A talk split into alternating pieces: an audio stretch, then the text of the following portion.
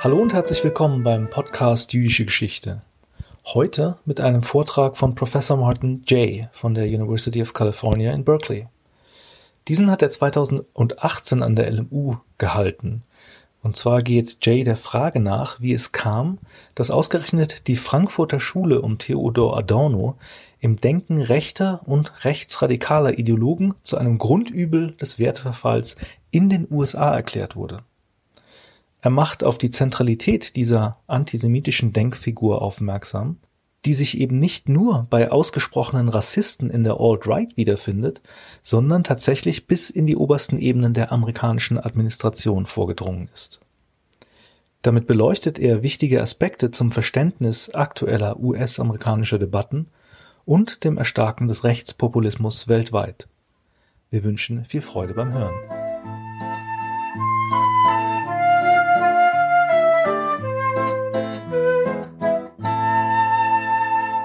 Thank you very much for that very gracious introduction. And thanks, of course, to the organizers, Michael and Philip, for inviting me back to uh, the city I know fairly well. I was here in 1966 uh, studying uh, at a, um, a, it was a Deutschkurs für Ausländer at the university, and I've always um, in a way, credited my uh, extraordinarily uh, mediocre command of German to that uh, experience. I'm not blaming the teachers, but nonetheless, I still speak German the way I did back in 1966.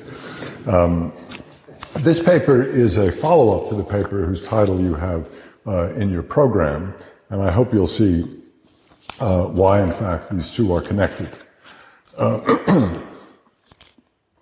Uh, If any further evidence is needed to demonstrate the increasing erosion of rational discourse in the public sphere, consider the fate of an essay I published in 2011 in the journal Salmagundi, a leading American intellectual, uh, uh, I think, a space for uh, work of this kind, an essay titled Dialectic and Counter-Enlightenment, the Frankfurt School, a Scapegoat of the Lunatic Fringe. Republished on various online sites, uh, it was also quickly translated into German in the Institute for Sozialforschungsjournal West End. But however much attention it may have garnered, its target only seems to have thrived in the years since it appeared. A striking example of what might be called the new counter-enlightenment. It is a bizarre conspiracy theory which was once on the fringe of our political culture, but now has become, alas, a far more dangerous force in mainstream American politics and perhaps not American alone. I'm referring here to the demonization of a cartoon version of the Frankfurt School as the leading exponent of something called cultural Marxism, which is identified by its critics as the ultimate source of the evils of political correctness.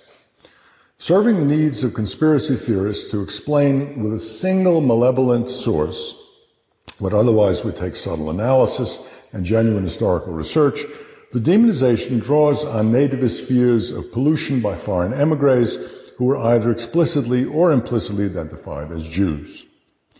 My essay traced the origin of the accusation to an obscure article written in the early 1990s by one Michael Minnicino, a follower then of the fringe political cult leader Lyndon LaRouche.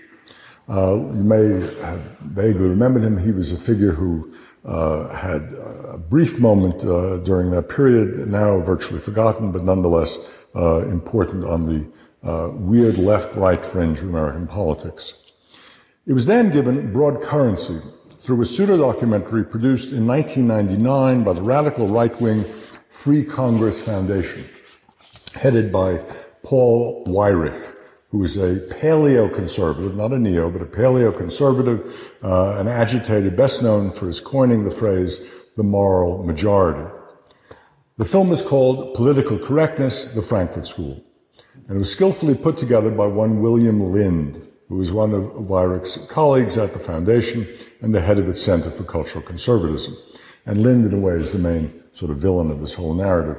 Now, as I described in that earlier essay, I was interviewed in that piece unknowingly, and uh, that caused me a certain amount of, uh, uh, interviewed in that film unknowingly, caused me a certain amount of grief over the years, but I explained its, our its uh, the, uh, the circumstances in that earlier essay.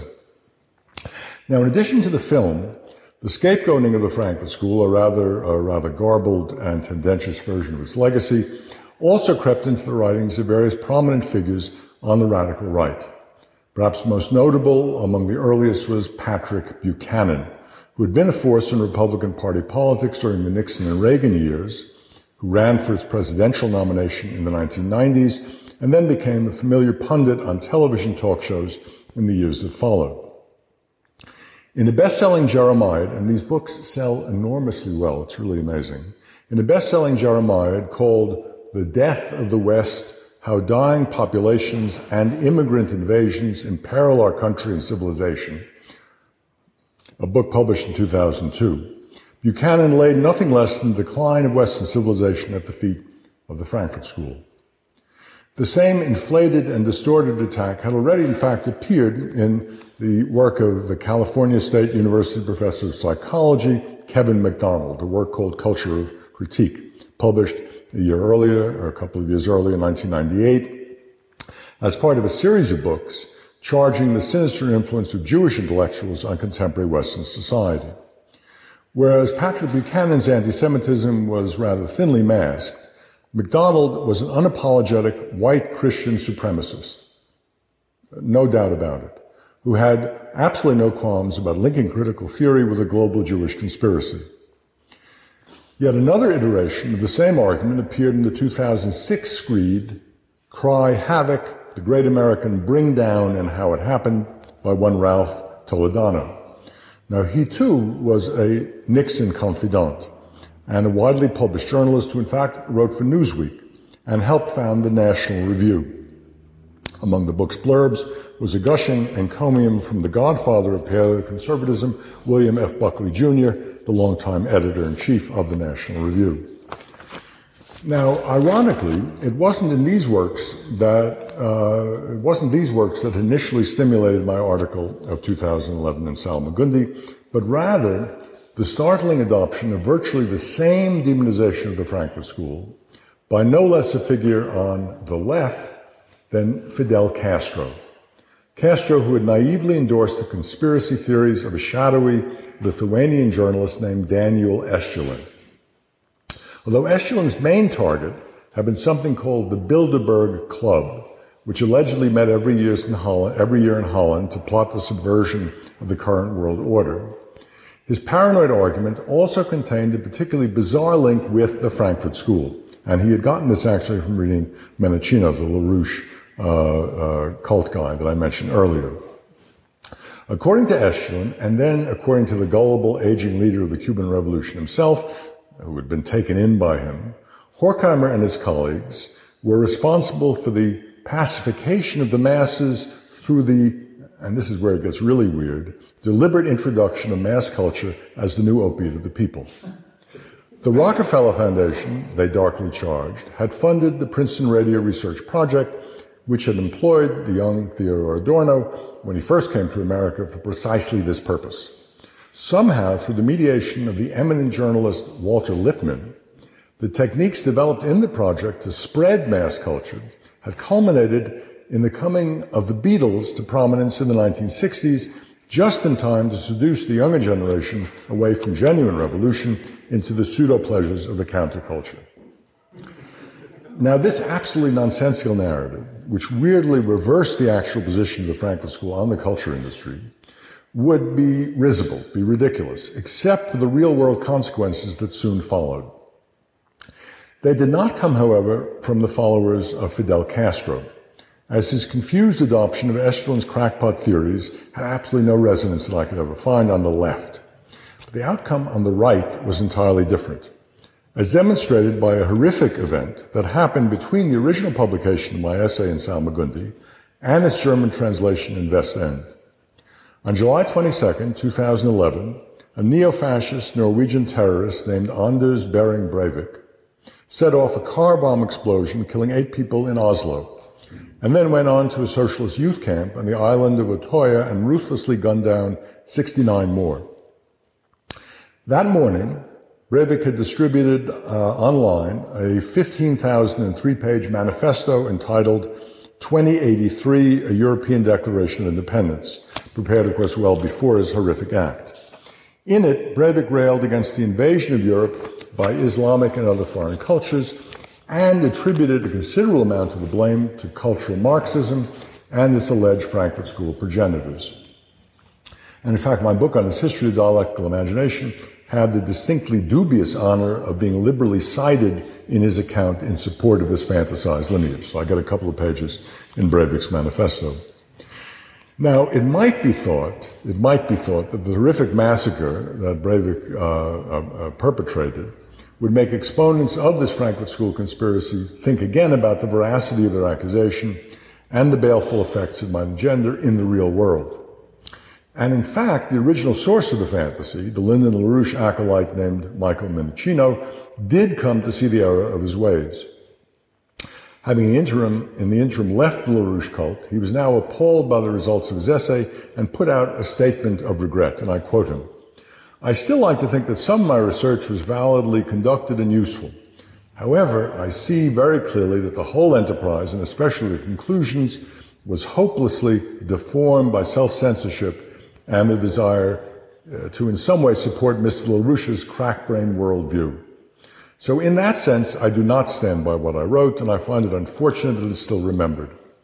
I might also note, Minnicino, uh, Minnicino went on, that over the years my published writings on culture have been cited, as well as shamelessly plagiarized, by a wide and weird group of authors, ranging from communist dictators, Fidel Castro himself, to conspiracy files from both the left and the right, and on to outright Nazis. Breivik is the latest tragic addition, end quote. Now, Minnicino's awkward self-repudiation seems itself, alas, to have fallen on deaf ears. And although my own essays, I've said before, was often recycled online and cited a number of later essays on the subject, the spread of the vilification of the Frankfurt School has only intensified in the past uh, six or seven years. In addition to a flood of new videos by an international cast of conspiracy theorists who repeat ad nauseum virtually the same narrative with all the same cliche talking points, it has been re- recycled in ever more bizarre contexts, including, I'll just give you a few examples, a conspiracy theory about the choice of a black hero for the Star Wars episode uh, that includes uh, a black as its main character, and the claim that the Frankfurt School was somehow responsible for the Orlando, Florida mass shooting in 2016. But even more ominously, this outlandish conspiracy theory has surfaced in the writings of several very influential figures in contemporary American politics. Among the most powerful of these was the journalist Andrew Breitbart, who launched a radical right-wing news service bearing his name, Breitbart News. Surviving his untimely death in 2012, Breitbart News was taken over by Stephen Bannon and emerged during the Trump era as a major force in American alt-right politics and beyond. Shortly before he died, Andrew Breitbart published a best-selling book, once again these books sell like wildfire, titled Righteous Indignation, Excuse Me While I Save the World, a book which included a chapter on cultural Marxism and the Frankfurt School. In it, Breitbart displayed appalling ignorance of the actual history and ideas of the school, while blithely rehearsing all of the garbled conspiracy theory that had been floating around for two decades. In the interview, you can watch it online, given on July 14, 2011. Uh, his simplistic understanding of the ideas and history is revealed the minute he opens his mouth. His simplistic understanding is so uh, evident when he says that the Italian communist theoretician uh, Antonio Gramsci had been a founding member of the school, uh, and he had come to America in the middle quote of World War II to spread the cultural Marxist virus, which spawned everything from women's liberation, queer studies, and multiculturalism to Saul Alinsky's community organizing, which was, after all, the inspiration for Barack Obama's political career. After Breitbart left the scene, another powerful voice of the alt-right, his friend Ben Shapiro, who is now a major figure in the media uh, of this uh, movement, recited exactly the same line with all the same crude simplifications and simplistic misunderstandings. Unsurprisingly, Breitbart News lavishly praised the latest recycling of the alt-right's obsession with the alleged pernicious influence of the school by the journalist Michael Walsh in a 2015 book whose very title, quote, The Devil's Pleasure Palace, The Cult of Critical Theory and the Subversion of the West, betrays the intention to literally demonize the school, the Devil's Pleasure Palace. And sometimes these people are nutty enough to actually talk about the devil's spawn uh, and not mean it as a metaphor. No less symptomatic of the alt-right's obsession with critical theory is the bizarre fact that one of the most outspoken purveyors today of white supremacist racism, uh, Richard Spencer, wrote his master's thesis at the University of Chicago on Adorno. Spencer is infamous, and you may recall this, for greeting the outcome of the 2016 election by shouting, Hail Trump, hail our people, hail victory. Hail is the English, of course, for Heil and being one of the featured speakers in the notorious Charlottesville, Virginia so-called Unite the Right rally in 2017. In his thesis, he claimed that despite appearances, Adorno was afraid to admit how much he actually admired Richard Wagner's music because the composer was an anti-Semite loved by the Nazis. Spencer may be a particularly shrill voice in the alt-right chorus, but a sinister premise of the conspiracy theory, noted as early as an article by Bill Berkowitz in the Southern Poverty Law Center's journal in 2003, has been, in fact, its unmistakable anti-Semitic coloration. My article of 2011 cited several examples of the explicit connection, including a long statement by the neo-Nazi Stormfront uh, movement that praised William Lind for his implicit insinuation that the Jews were to blame for political correctness.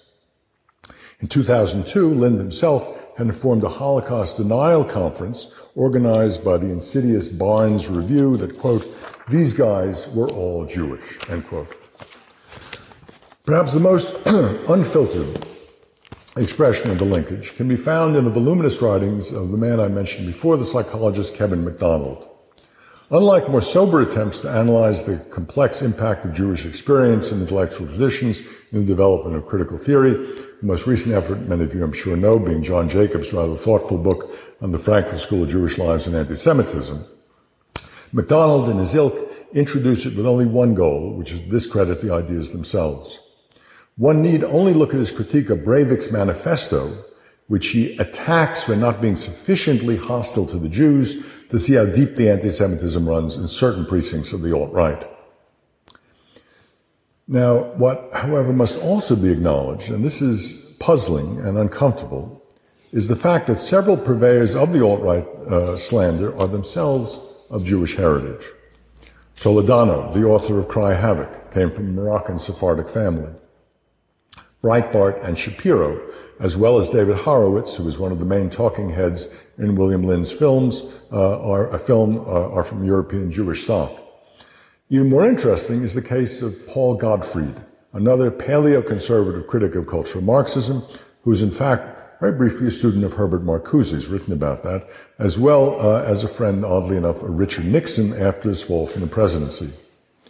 A somewhat more serious scholar than any of the other figures that I mentioned above, he was associated for a while with the journal Telos, which went, as you may know, from being a conduit of European New Left theory, in particular the Frankfurt School, to a defender of Carl Schmitt, Alain de Benoist, and the Italian Northern League.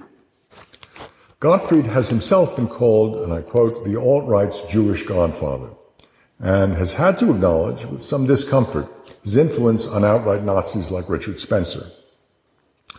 In response to the warring entries in Wikipedia on the Frankfurt School conspiracy theory, and it's fascinating, there are a couple of entries where people uh, constantly introduce changes. Uh, I'm attacked in one, defended in the other. Uh, I mean, it's an amazing kind of uh, cultural war in the pages of Wikipedia.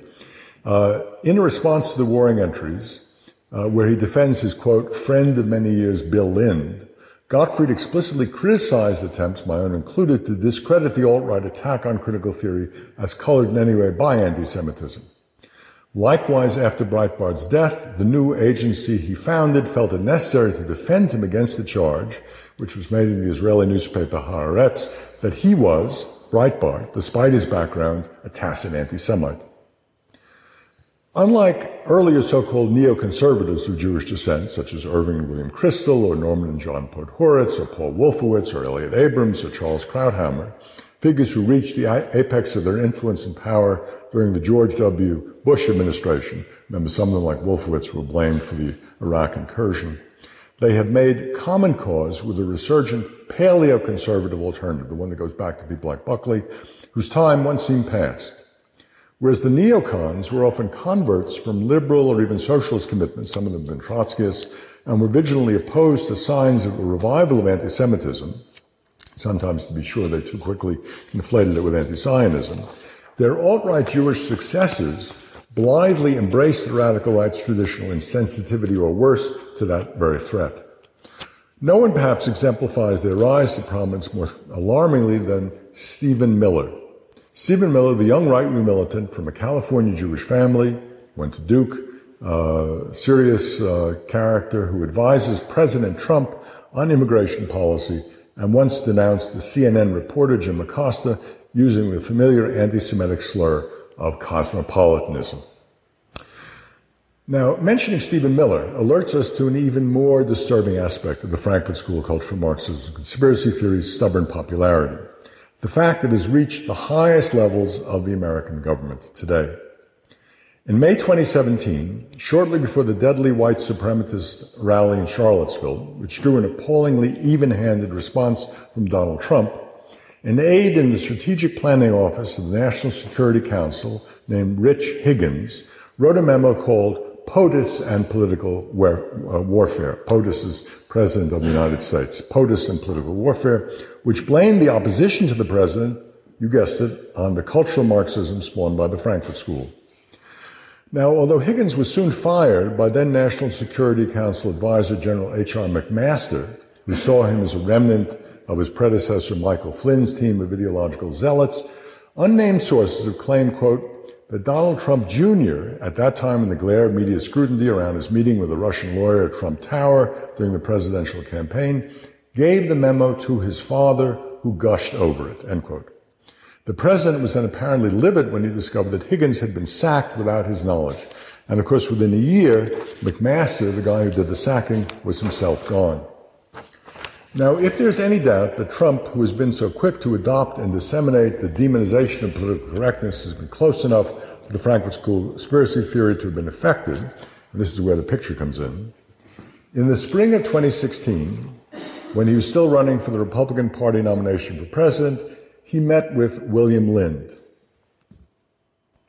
In a picture taken at the meeting, they hold copies of Lind's co-authored book with Paul Weyrich. The Next Conservatism, published in 2009, a book which contains a lengthy account of the Frankfurt School's alleged responsibility for cultural Marxism and for its effect on political correctness. Later, William Lind Crows, and I quote him, Trump's views on avoidable foreign wars, free trade, political correctness, and a number of other subjects have much in common with our book, The New Conservatism. If he reads it, our book might be helpful to him in fleshing out his agenda, end quote. In this picture, Trump flashes a maniacal grin and gives a thumbs up sign. But of course, we don't know for sure if he actually ever read the book, as it's not clear that he has the patience to read anything longer than a page or two of bullet points. But the ideas in it do seem to have found their way into his worldview and the disastrous policies to which it has led. And when he was elected, not surprisingly, his victory was immediately declared by one commentator online, and I quote, a real movement, a true counter-revolution against cultural Marxism, and the Frankfurt School. Now, the tenacity of this new variant of the counter-enlightenment and its ability to survive attempts such as my 2011 Salmagundi column to discredit it suggests that any serious attempt to come to terms with it would require as much of a dialectical account as the one Horkheimer and Adorno devoted to the Enlightenment itself. Only then might we understand the overdetermined appeal of alt-right populist movements that channel contempt for political elites and their power and yet yearn for stronger leaders who will somehow resolve their grievances.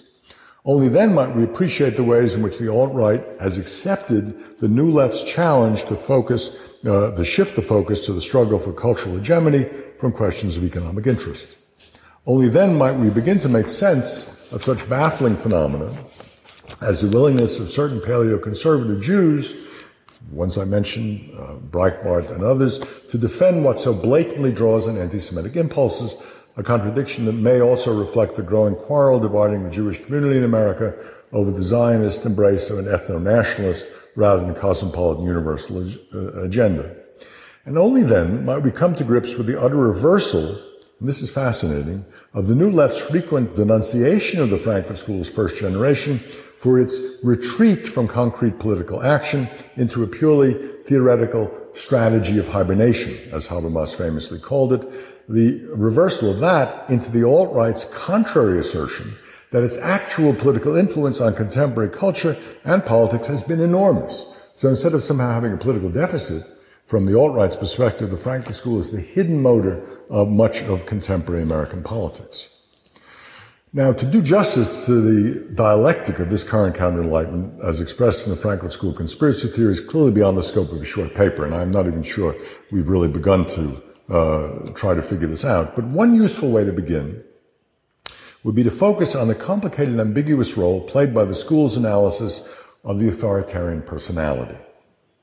Explored in a study jointly conducted with the Berkeley Public Opinion Study Group in the years after World War II, it was the centerpiece of a series of studies in prejudice commissioned by the American Jewish Committee. Extending work on the psychology of authoritarianism, the Institute had conducted as early as the Weimar period on the disparity between the overt ideological commitments of workers and their covert psychological inclinations, it was a prime example of the complicated integration of Freudian psychoanalysis into the essentialist, essentially Marxist analysis uh, of the Frankfurt School. The study created, as you know, considerable controversy at the time, and although often acknowledged as a landmark in the social scientific analysis of prejudice, its methodological shortcomings and focus on right-wing rather than left-wing authoritarianism led to its growing marginalization in mainstream social science.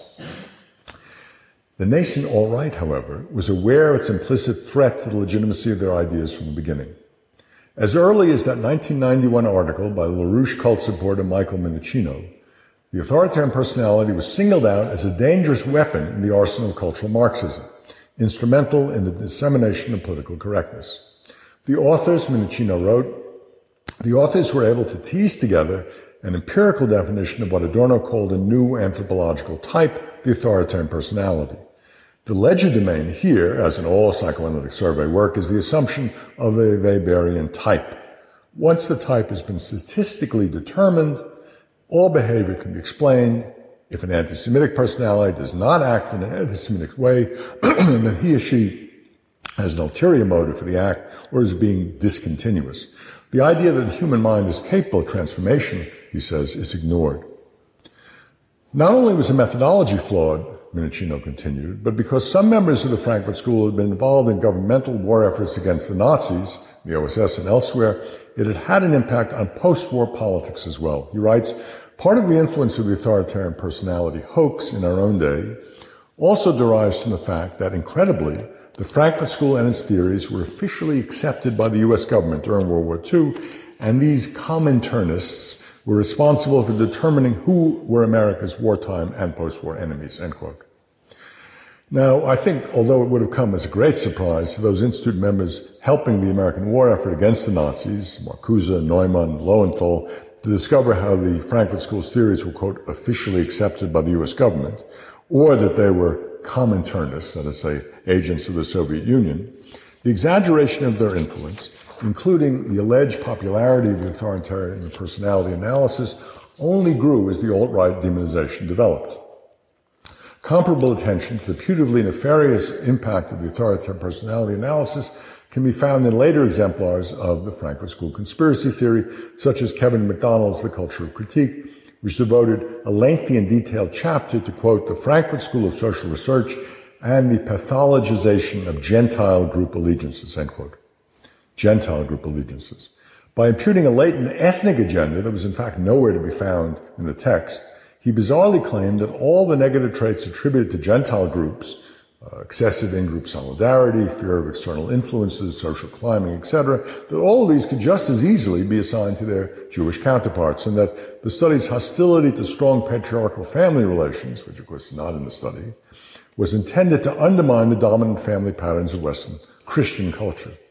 Concluding, quote, that the entire program research of the authoritarian personality involved deception from beginning to end, he bemoaned its influence on detractors of later populist movements, such as McCarthyism, and claimed that it inspired multiculturalist and postmodernist ideologues. As recently as April 3rd, 2018, that is to say two months ago, MacDonald Screed was reproduced by a European fascist site, which calls itself the European Defense League, and was reproduced under the title The Authoritarian Personality, the Frankfurt School's Attack on White Identity, end quote. Now, for all this confusion about the ethnic agenda motivating the studies in prejudice, the preemptive strike against the authoritarian personality diagnosis was in fact prescient, as the latter was indeed revived as a ready-made tool in the response to the populist onslaught against liberal globalization earlier in this decade. It was perhaps most prominently deployed in a piece published just after the 2016 presidential election in the New Yorker magazine, a piece by Andrew Ross, a piece entitled The Frankfurt School Knew Trump Was Coming, which contended, quote, that with the election of Donald Trump, the latent threat of American authoritarianism is on the verge of being realized, its traits already mapped by latter-day sociologists who have updated Adorno's F-scale for fascist tendencies, end quote.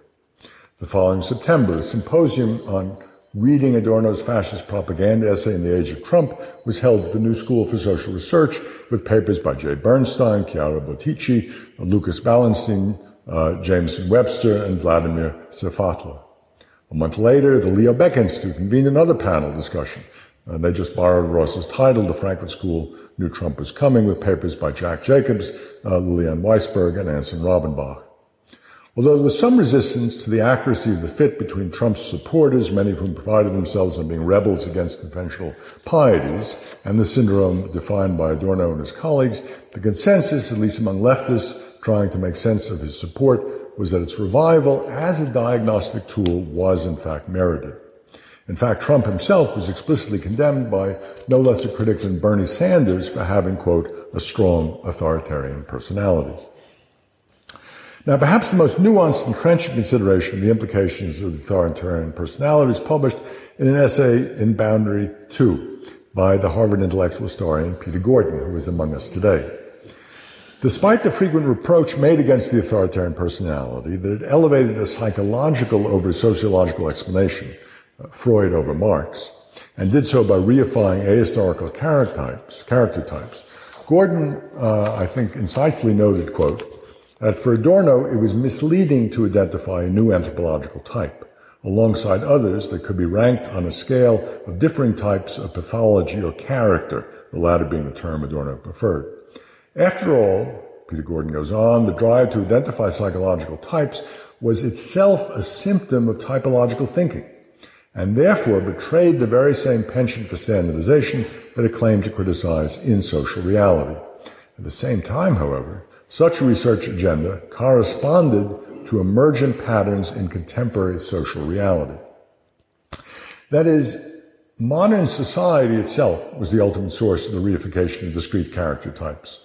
Why? Because of its relentless promotion of standardization, most explicitly apparent in the commodification of the culture industry. These were then introjected into the pseudo individuals whose subjectivities were, as it were, subjected to the pressures to conform by the objective spirit of the times. For Adorno, the ultimate locus of the problem was thus not psychological, but in modern capitalist society itself. Another way to put this point is to note that this pathologization of the alleged authoritarian personality was more than uh, another instance of the broader movement to explain deviant politics in terms of mental illness, which has recently been traced in a book by Sander Gilman and James M. Thomas. It was rooted instead in a sweeping critique of the social pathology that underlay individual psychological patterns of behavior.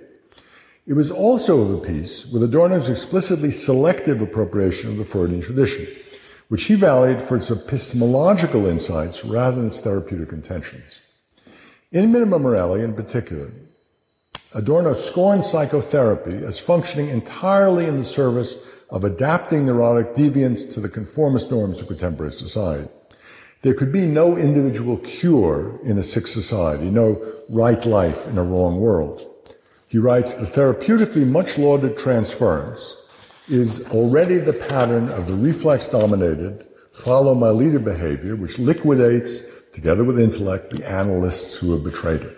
So transference is simply replication of uh, a kind of bad mimesis.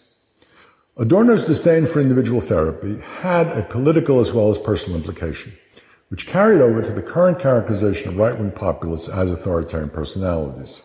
It implied that those whose problematic politics reflected underlying characterological pathologies were beyond persuasion, beyond deliberative persuasion. They were also beyond an appeal to their more benign emotions, such as empathy, or perhaps even a transferential investment in a less noxious level of political leadership. More than the product of their individual socialization in families that spawned authoritarian children, they simply were passive replications of social conformism that had deeper and more intractable roots.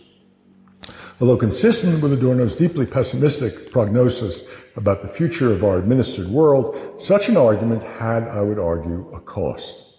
As in the case of the unfortunate stigmatization of some of Trump's supporters as deplorables by Hillary Clinton in the 2016 American presidential election, it foreclosed in advance treating those it categorized as anything but objects of contempt with no hope of rescue beyond the radical restructuring of society as a whole.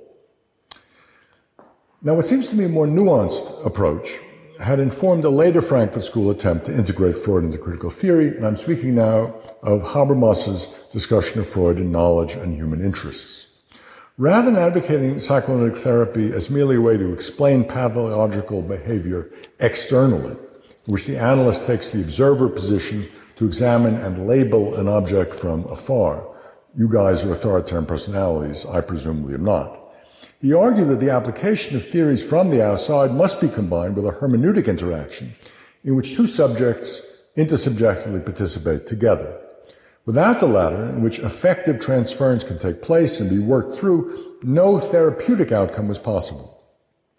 Extrapolating from individual psychoanalysis to a broader socioanalysis, Habermas claimed that however much we might explain the problematic behavior of our adversaries and then subsume them under theoretical categories like the authoritarian personality, it was also imperative to listen to them, to treat them with dignity, to interact with them intersubjectively, or in Habermas's terms, instrumental reason had to be supplemented, uh, maybe even replaced by its communicative alternative. Now, critics were quick to point out that the extrapolation from individual to social therapy ignored the difference between a patient who desires to change and thus shares a goal with his or her therapist and social adversaries who are committed to different outcomes and maybe different ideologies. In other words, it's not merely being labeled from the outside deplorables or authoritarian personalities that prevents at least some of alt-right uh, demonizers of the Frankfurt School from seeing the light. Their ideological commitment is deep enough and personal investment in the righteousness of their cause strong enough that no amount of therapeutic working through, no amount of communicative interaction will affect the change. And yet, and yet, there may well be others whose devotion may be more volatile and whose motives more ambivalent. For them, it would be, I want to argue, counterproductive to pathologize their politics too quickly, to subsume them under theoretical categories that rob them of any possibility of critical reflexivity or ability to change. Instead, a willingness to empathize with their dilemmas and hear their grievances may well be a more constructive way to address the increasing polarization of our body politics in the age of Trump. And I think here the example of or the uh, Hochschild's great book, Strangers in Their Own Land, Anger and Mourning on the American Right.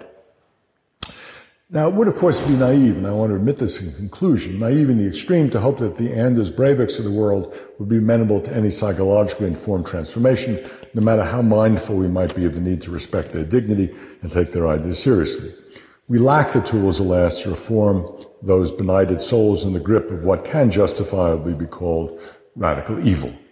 But for those whose personalities might be too glibly dismissed as authoritarian, and their political opinions unthinkingly pathologized, it is, I think, necessary to acknowledge that the counter Enlightenment, as well as the Enlightenment, has to be understood dialectically. It has to be understood as more than a one dimensional negation of all that calls itself progressive in the world, more than one antipody in a polarized polity that can find no way out of its current dilemma.